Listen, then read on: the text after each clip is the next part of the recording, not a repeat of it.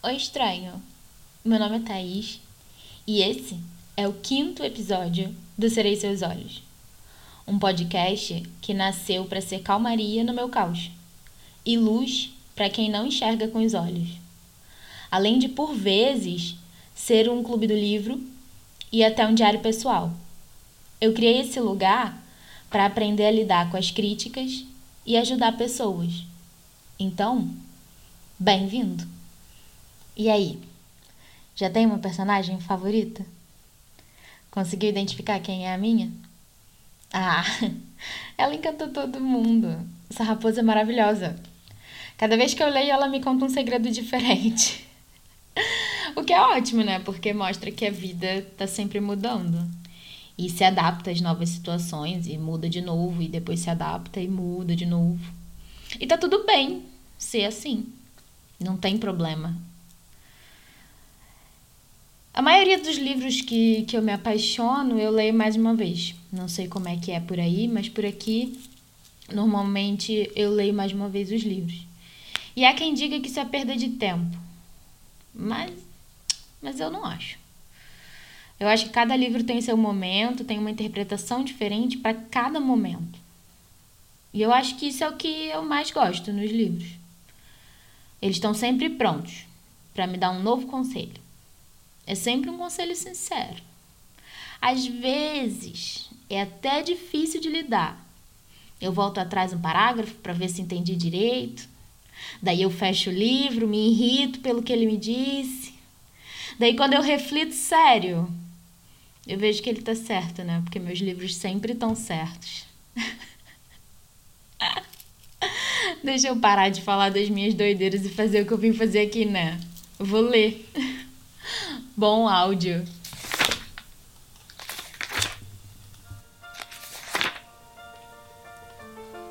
O Pequeno Príncipe, capítulo 22. Bom dia, cumprimentou o Pequeno Príncipe. Bom dia, disse a despachante. O que você faz? Eu organizo os viajantes em grupos de mil. Indico os trens nos quais devem embarcar, se é no da direita ou no da esquerda. Um trem todo iluminado, ruidoso, como um trovão, fez estremecer a cabine do despachante. Eles são velozes. Por que correm tanto? Nem o maquinista sabe, admitiu o despachante. Logo, em sentido inverso, passou velozmente outro trem, todo iluminado. Aquele trem já está de regresso? Não. Não é o mesmo trem. Esse é outro. Eles nunca estão satisfeitos num lugar? Menino, a gente nunca se contenta com o lugar em que se encontra. Com forte estrondo, passou rápido, todo iluminado, um terceiro trem. Eles se preocupam em conduzir rápido os passageiros? Não se preocupam com coisa alguma. Lá dentro, os passageiros bocejam ou dormem. Apenas as crianças espremem o nariz no vidro das janelas. Só as crianças sabem o que querem são capazes de perder tempo cuidando de uma boneca de trapos. E isso é tão importante para elas que se alguém tira delas a boneca, elas choram. Elas é que são felizes. Capítulo 23 Bom dia! cumprimentou o pequeno príncipe. Bom dia! retribuiu o vendedor. O homem vendia pílulas destinadas a amenizar a sede. Faziam efeito durante uma semana, e nesses sete dias não se sentia necessidade de beber água. Por que vende essas pílulas? Para que as pessoas economizem tempo. Os pesquisadores já fizeram os cálculos. Graças a elas, se economizam 53 minutos por semana. E o que se faz nesses 53 minutos? Aproveita-se para fazer qualquer outra coisa. Então o pequeno príncipe, príncipe refletiu. Se eu tivesse 53 minutos para gastar, eu calmamente caminharia rumo a uma fonte de água.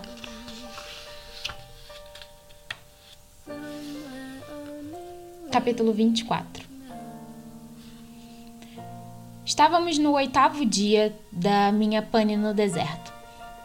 E ao escutar a história do vendedor, bebi a última gota da minha provisão de água. Ah, são muito interessantes essas suas recordações, porém, ainda não consertei meu avião. Estou sem água para beber. E eu também ficaria muito feliz se pudesse me dirigir tranquilamente a uma fonte de água. A minha amiga raposa, disse o pequeno príncipe. Querido amiguinho, não estou interessado nas raposas. Por que não? Porque corro o risco de morrer de sede. Incapaz de entender o motivo da minha preocupação, ele disse: É muito bom ter tido um amigo, sabia? Ainda que morramos, sinto-me muito feliz por ter uma raposa como amiga. Ele não tem ideia do risco que eu corro, eu refleti. Jamais passou fome ou sede, basta-lhe um pouco de sol. Ele me fitou com os olhos e disse: como se houvesse adivinhado meu pensamento. Eu também tenho sede. Vamos procurar um poço. Me senti desanimado. Era absurdo caminhar sem rumo na imensidão do deserto em busca de um poço. Contudo, saímos a procurá-lo. Após duas horas de caminhada em silêncio, caiu a noite e as estrelas começaram a brilhar. Contemplei-as, admirado sentindo um pouco de febre por causa da sede. As palavras do pequeno príncipe ressoavam à minha memória. Foi então que perguntei: Você também tem sede? Ele não respondeu, apenas me disse: A água faz bem ao coração. Não entendi bem o comentário. Fiquei calado Sabia que o melhor era não perguntar nada. Ele estava cansado, sentou-se e eu me sentei próximo a ele. Após um momento de silêncio, ele falou: As estrelas são bonitas.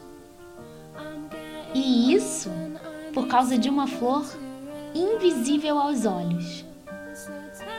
Eu murmurei: É verdade e, em silêncio, ficou observando as ondulações da areia sob a lua. Então observou: O deserto é majestoso, não é? De fato, sempre adorei o deserto, onde se pode sentar sobre uma duna de areia, não se vê ninguém, não se escuta nada, e no entanto, o silêncio é vibrante. O que torna o deserto encantador é que ele esconde um poço de água em algum lugar, observou o pequeno príncipe. Surpreendi-me ao entender subitamente as misteriosas irradiações da areia. Na infância, morei em uma velha casa na qual, segundo a lenda, havia um tesouro escondido. Nunca foi descoberto. Ninguém jamais o encontrou. Mas ele encantava aquela casa. Minha casa escondia um segredo no fundo do seu coração. Estou de acordo, disse o pequeno príncipe. Seja a casa, as estrelas ou o deserto. O que imprime beleza é invisível. Fico feliz em saber que você concorda com a minha raposa. Como o pequeno príncipe adormeceu, tomei-o em meus braços e prossegui viagem. Eu estava comovido. Era como se levasse um tesouro frágil. Deu-me a impressão de que não havia nada mais frágil na face da terra. Contemplei a luz da lua, seu rosto suave, seus olhos fechados, as mechas de seu cabelo sopradas pelo vento e pensei: o que vejo é apenas uma casca. o essencial é invisível. Como em seus lábios entreabertos pairava um meio sorriso, refleti ainda. O que me comove profundamente neste pequeno príncipe adormecido é sua fidelidade a uma flor. A imagem de uma rosa que brilha nele como a chama de uma lamparina, mesmo quando ele dorme. E o senti mais frágil ainda. É preciso proteger bem as lamparinas. O sopro do vento pode apagá-las. E caminhando, descobri o poço ao amanhecer. Capítulo 25 As pessoas embarcam nos trens, mas não sabem o que procuram. Por isso se estressam e ficam perdidas. E isso, isso não leva a nada. O poço que encontramos em nada se parecia aos poços do Saara. Os poços do Saara são simples buracos cavados na areia. Aquele parecia um poço de aldeia. Porém, ali não havia nenhuma aldeia. Era como se eu estivesse sonhando acordado. É estranho, falei ao pequeno príncipe. Tudo está preparado: a roldana, o balde, a corda. Ele sorriu e, segurando a corda, fez girar a roldana. Ele gemeu como um velho catavento que havia muito tempo não era afagado pelo sopro do vento. Você escuta? Acordamos esse poço e ele canta. Eu não queria que ele fizesse muito esforço, então disse: Deixe que eu puxo a água. É muito pesado para você. Aos poucos, ergui o balde até a borda do poço. Segurei-o com firmeza. Em meus ouvidos ressoava o canto da roldana, e na água, ainda trêmula, eu via o sol dançar. Tenho sede, disse o pequeno príncipe. Dê-me de beber. Compreendi então o que buscava. Ergui o balde à altura de sua boca. Ele fechou os olhos e bebeu. Tinha gosto de festa. Aquela água era muito mais que um alimento. Ela brotara de nossa caminhada sobre as estrelas, do canto da roldana, do esforço dos meus braços. Como um presente, nutria o coração. Quando eu era criança, as luzes da árvore de Natal, a música da missa da meia-noite, a doçura dos sorrisos, faziam o encanto dos presentes de Natal que eu ganhava. As pessoas do seu planeta cultivam 5 mil rosas em um mesmo jardim e não encontram ali o que procuram, você sabia? É verdade, concordei. E, no entanto, o que procuram pode ser encontrado em uma única rosa ou em um gole d'água. Você tem razão.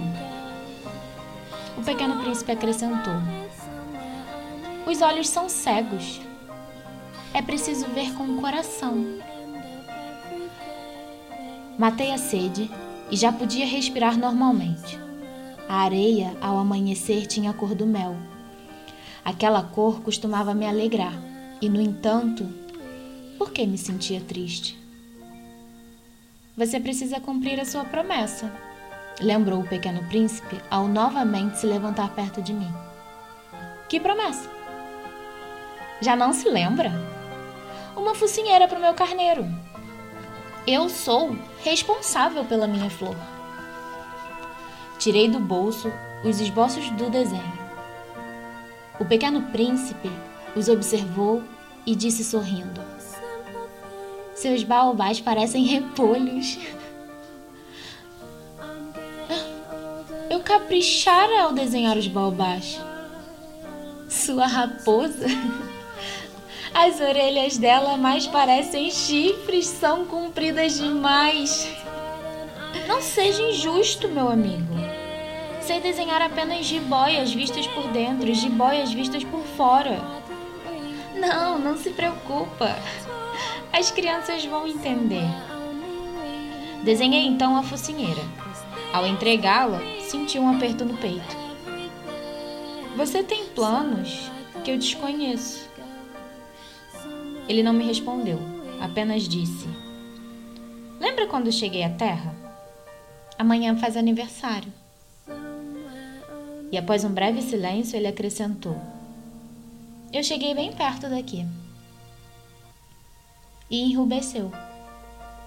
De novo, sem nenhum motivo, eu me senti triste e perguntei: Então, não foi por acaso que na manhã em que o conheci, há oito dias, você caminhava solitariamente, distante milhares de quilômetros de qualquer região habitada?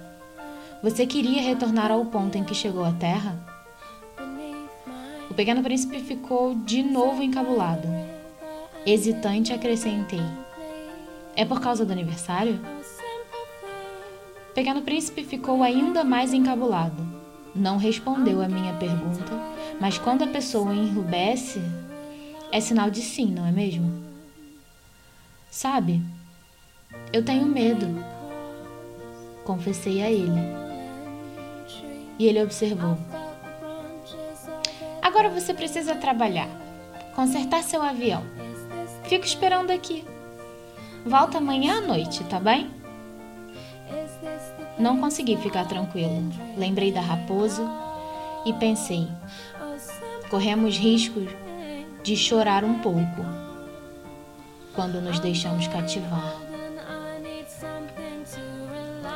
Ao lado do poço havia a ruína de um antigo muro de pedra.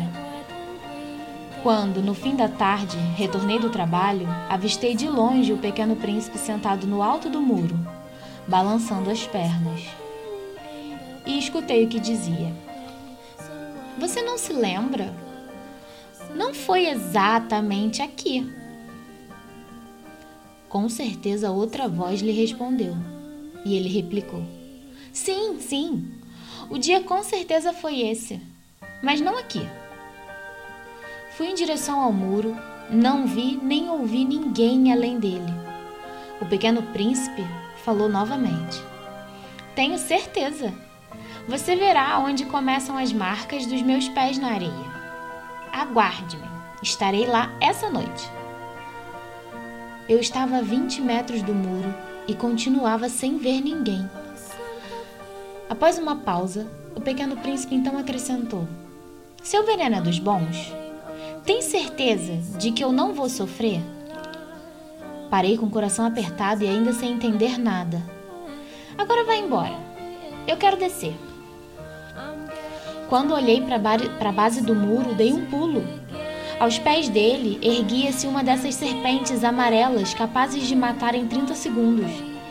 Enfiei a mão no bolso para sacar meu revólver e me apressei, mas o ruído dos meus passos fez que a serpente, ao perceber minha aproximação, deslizasse, sutilmente engolida pela areia, como um jato de água que cessa. Sem nenhuma pressa, ela se enfiou entre as pedras, fazendo tinir seu chocalho. Cheguei ao muro a tempo de tomar em meus braços o pequeno príncipe. Ele estava pálido como a neve. Que história é essa? Agora você fala com serpentes? Afrouxei o lenço dourado que ele sempre usava enrolado no pescoço. Molhei sua testa e dei-lhe água. Já não tinha coragem de lhe perguntar nada. Ele me fitou e enroscou seus braços em meu pescoço. Senti meu coração bater de encontro, senti seu coração bater de encontro ao meu, como de um pássaro agonizante, abatido por um tiro de espingarda. E ele me disse: Fico feliz por você ter consertado seu avião. Agora você pode voltar para casa. Como sabe disso? Eu havia ido exatamente lhe contar que, contra toda expectativa, eu havia terminado o concerto. Ele não respondeu minha pergunta, só disse: Também retorno hoje à minha casa. E em tom melancólico, ela fica bem longe vai ser bem difícil. Senti que acontecia algo extraordinário. Apertei-o em meus braços como se fosse um bebê. E, no entanto, Parecia que ele deslizava verticalmente num abismo, sem que eu pudesse evitar. Ele tinha o olhar fixo, perdido ao longe. Tem o carneiro que você me deu e a caixa para guardá-lo. Levo também a focinheira. Ele sorriu, mas um sorriso triste. Aguardei certo tempo. Senti que ele se animava aos poucos. Meu amigo, você teve medo. Com certeza teve medo. Porém, ele riu com doçura. Terei mais medo essa noite. De novo, fiquei arrasado, com um sentimento de impotência. Era insuportável pensar que eu jamais veria de novo aquele sorriso. Para mim, era como uma fonte em pleno deserto. Meu amigo, quero ver novamente seu sorriso. E ele disse: Essa noite completará um ano. Meu planeta se posicionará exatamente sobre o local no qual cheguei à Terra ano passado. Meu amigo, será que não foi tudo um sonho essa história de serpente? Do nosso encontro, de planetas? Ele não respondeu, apenas disse: O essencial é invisível aos olhos. É o caso da flor. Se você ama uma flor que se encontra em uma estrela, como é bom olhar o céu à noite. Todas as estrelas parecem floridas. Como aquela água. A água que me deu para beber foi como uma música por causa do som da corda na roldana. Você lembra? Era deliciosa. À noite, você contemplará as estrelas. Meu planeta é muito pequeno para que consiga avistá-lo. É melhor assim. Para você, qualquer estrela poderá ser a minha, de modo que ficará feliz em olhá-las e saber que são suas amigas eu lhe darei esse presente. E ele sorriu. Esse é exatamente meu presente. Será como a água. Acho que eu não entendi bem. As pessoas olham as estrelas de modo diferente. Para os viajantes, elas servem de guia. Para outros, são apenas luzes. Para os cientistas, são desafios. Para os homens de negócios, são feitas de ouro. Mas as estrelas se calam. Você, porém, terá as estrelas como ninguém nunca teve. Explica melhor. Quando a noite olhar o céu, estarei em uma estrela sorrindo para você todas as estrelas estarão sorrindo para você. E você contemplará estrelas que sorriem. E ele sorriu. E quando estiver conformado, porque as pessoas se conformam sempre, ficará contente por ter me conhecido. Você sempre será meu amigo. Terá vontade de rir comigo e abrirá a janela por este simples prazer. E seus amigos ficarão surpresos ao vê-lo sorrir ao olhar para o céu. Então você dirá a eles: Sim, as estrelas me fazem rir. Eles pensarão que você enlouqueceu. É um segredo que fica só entre nós. E ele sorriu novamente. É como se eu lhe tivesse dado, em vez de estrelas, sininhos que sorriem. Mas essa noite, por favor, não venha. Eu não abandonarei você. Por estar sofrendo, darei a impressão de que vou morrer. É sempre assim. Por isso não venha. Não vale a pena. Ele se mostrava preocupado e eu disse: Não vou abandoná-lo. Se lhe peço isso, é também por causa da serpente, para que ela não morda você. As serpentes são traiçoeiras, mordem por prazer. Meu amigo, não quero abandoná-lo. Sabia que elas não têm veneno suficiente para uma segunda picada? Mas nem isso o tranquilizou. Não vi quando ele partiu naquela noite. Saiu sem fazer ruído. Quando o alcancei, caminhava rápido e apenas me disse: Você é aqui? Segurou minha mão, porém continuava preocupado. Você não devia ter vindo. Não vale a pena. Eu daria a impressão de morrer, mas será só impressão. Entenda-me. É muito distante. Não posso levar esse corpo. Ele pesa demais. Fiquei em silêncio. Será como uma velha concha abandonada. Não há nada de triste em velhas conchas. Eu permaneci calado. Embora um pouco desanimado, ele ainda murmurou: Será lindo, com certeza. Também olharei estrelas.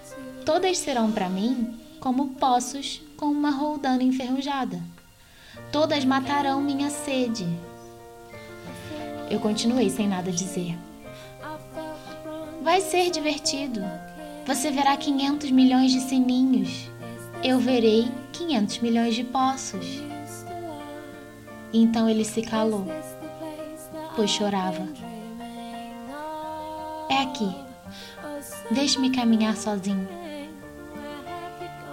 Mas, como tinha medo, ele se sentou e em seguida disse: Você sabe, minha flor, sou responsável pela minha flor. Ela é tão frágil, tão inocente. Tem apenas quatro espinhos para se defender do mundo. Também me sentei, pois já não aguentava ficar em pé. E ele prosseguiu. Pronto. Isso é tudo. Ele hesitou um pouco e logo se levantou. Deu um passo e eu não conseguia me mexer. Vi apenas um brilho amarelo junto do seu tornozelo. Ele permaneceu um momento parado, não gritou. Tombou mansamente, como uma árvore derrubada. Graças à areia, não fez o menor ruído. Hoje, já se passaram seis anos. Eu nunca havia contado essa história. Meus colegas de trabalho ficaram felizes ao me reencontrar vivo. Eu me sentia triste. Justifiquei-me. É o cansaço. Hoje estou mais conformado. Quer dizer, não totalmente. Sei muito bem que ele retornou ao seu planeta, pois ao amanhecer não encontrei mais seu corpo. Não era um corpo pesado Adoro contemplar as estrelas à noite. São 500 milhões de sininhos. Porém, aconteceu algo extraordinário. Ao desenhar a focinheira para o pequeno príncipe, eu me esqueci de acrescentar a correia de ouro. Ele jamais poderá prender seu carneiro. Então eu me pergunto: o que terá sucedido no planeta dele? Quem sabe o carneiro comeu a flor? Às vezes eu penso, é possível que não. O pequeno príncipe deve ter guardado sua flor todas as noites na redoma de vidro e vigiado atentamente seu carneiro. Isso me faz feliz. E todas as estrelas me sorriem com doçura. Outras vezes reflito.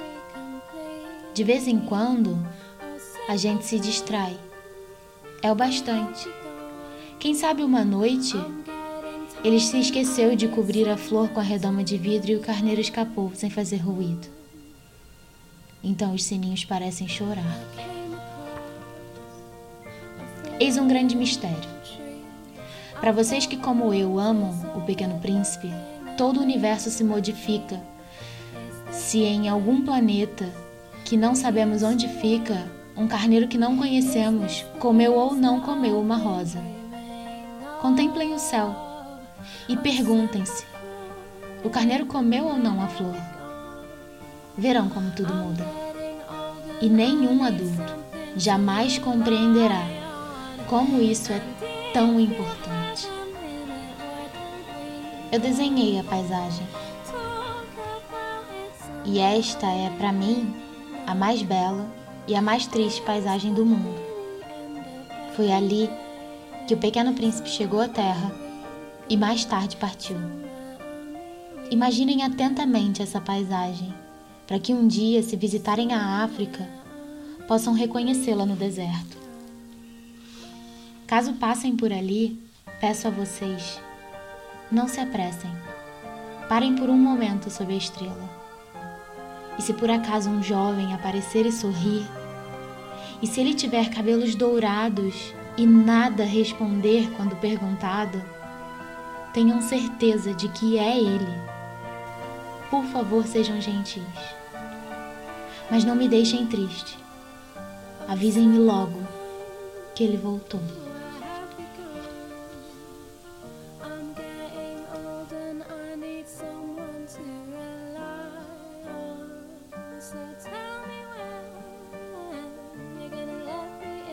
Acabou. Acabamos nosso primeiro livro estranho. E aí? Me conta lá no Instagram o que, que você achou.